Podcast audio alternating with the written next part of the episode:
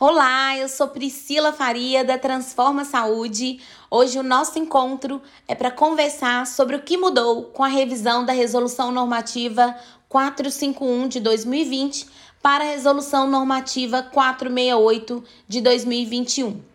As operadoras de saúde, elas disparam no mercado com planos cada vez mais completos, interessantes e também atrativos.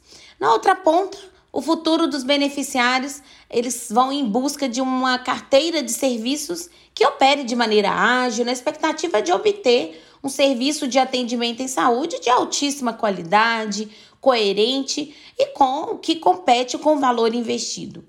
No mesmo cenário, ainda existem os prestadores, que são contratados pelas operadoras de saúde que viabilizam ações ofertadas em seus planos de saúde. Tanto os beneficiários quanto os prestadores de serviços não têm como preocupação a gestão de custos para a operacionalização da rede. Essa função, portanto, ela fica a cargo dos gestores da unidade que devem tomar por base os princípios de uma boa gestão a partir de uma estimativa de preços dos potenciais contratantes do local, custo por serviços prestados e demais despesas que circundam o setor. A soma de todos os gastos dispendidos deve ser cuidadosamente analisada a fim de que as operadoras de saúde não caiam em uma situação de insolvência.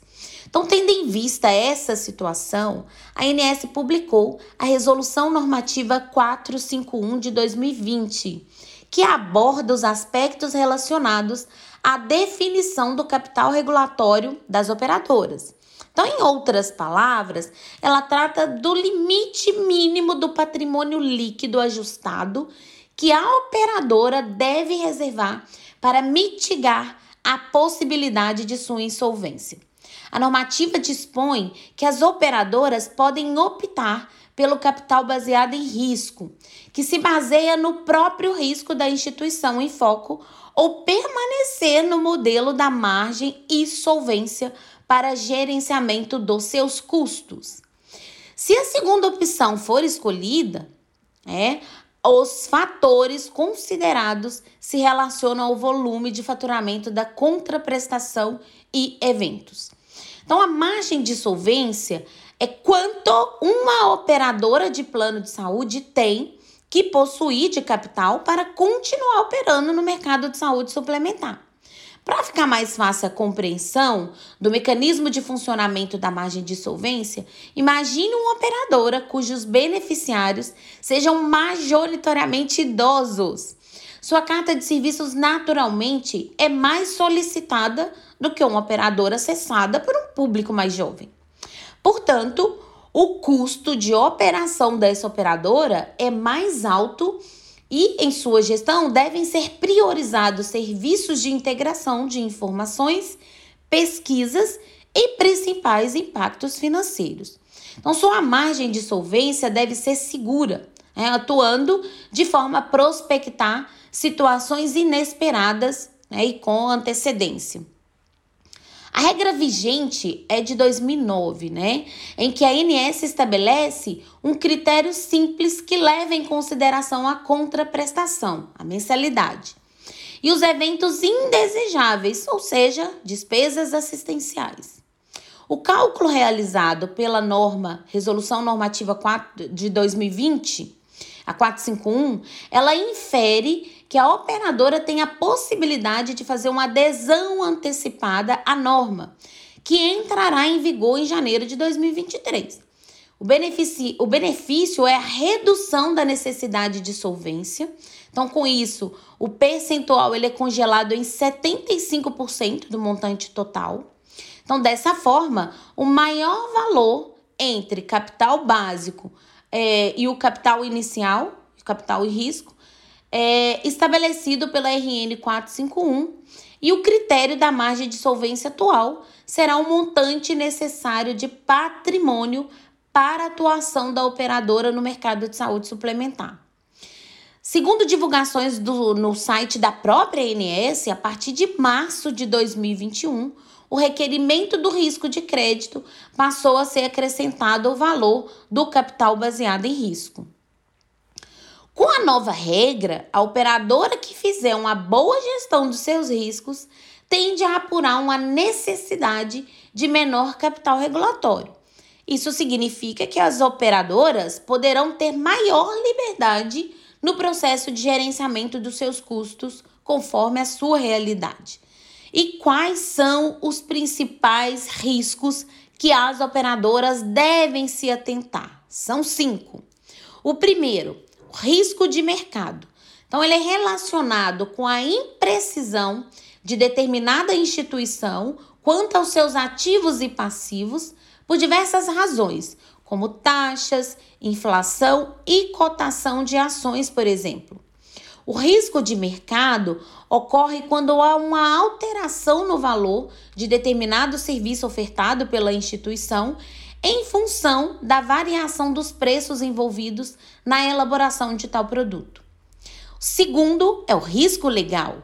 Ocorre em função do descumprimento de alguma lei ou norma vigente, em contratos pouco especificados e a criação de impostos, entre outras situações relacionadas. Terceiro, risco operacional. Trata-se da ausência da execução dos controles operacionais em razão de alguma falha ou desequilíbrio interno. Também pode estar ligada às fraudes, intenções criminais ou erros na operação dos processos. Quarto, risco de crédito. Ele é relacionado com o descumprimento do acordo por parte dos contratantes deixando de honrar seus compromissos financeiros. Quinto, risco de subscrição. Então, as operadoras devem ter o um cuidado especial com esse risco. Ele reflete a subscrição de contratos associados à carteira de serviços oferecidos pela instituição. Tem algumas subdivisões importantes que vai facilitar aí a compreensão de todos. Primeiro é a precificação, então, risco dos preços cobrados pela instituição serem insuficientes para custear os gastos da manutenção dos serviços. O sinistro, quando o número desses casos supera o esperado. E o comportamento também do segurado, quando não se pode prever as ações do segurado. Então, no dia 10 de junho, a ANS divulgou a Resolução Normativa 468 de 2021, avançando mais um passo para a atualização proposta. Então, o capital de risco para as operadoras referente aos riscos de subscrição, de crédito legal e operacional será constituído de acordo com uma fórmula. Então, o que, que ela coloca na fórmula? Que é o capital baseado em risco, que ele é igual ao capital de risco de subscrição, mais capital de risco de crédito, mais o capital de risco operacional mais legal, né? Incluída aí o legal. A resolução normativa 468 de 2021, ela traz como atualização a união dos riscos do risco operacional e legal na constituição do capital baseado em risco.